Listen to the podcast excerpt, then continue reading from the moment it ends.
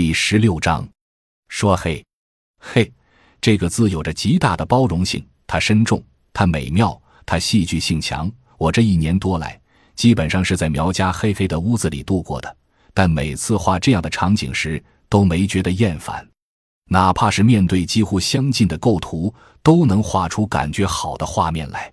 我对黑有着深厚的感情，尤其是房子里的那些柜子、灶台、碗筷、桌椅、床、屋顶的木头等，总能吸引我尽情的去表达。这些东西在苗家，由于长年累月被烟吹熏，变得几乎只剩下黑色。我的调色板上几乎没有鲜艳的颜色。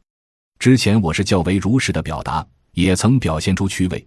现在则想如何将画面表现得更黑，黑的既符合苗家的感觉，又能抽象出来。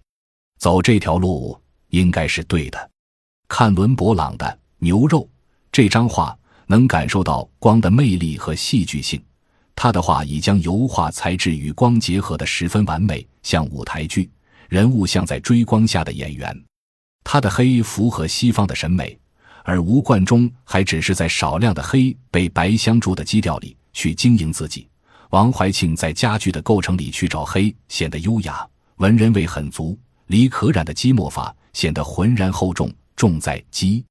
而我的话，则应在感情上做文章。我的黑柱定不优雅，不恬静，它是积墨，但不会为了厚重而厚重。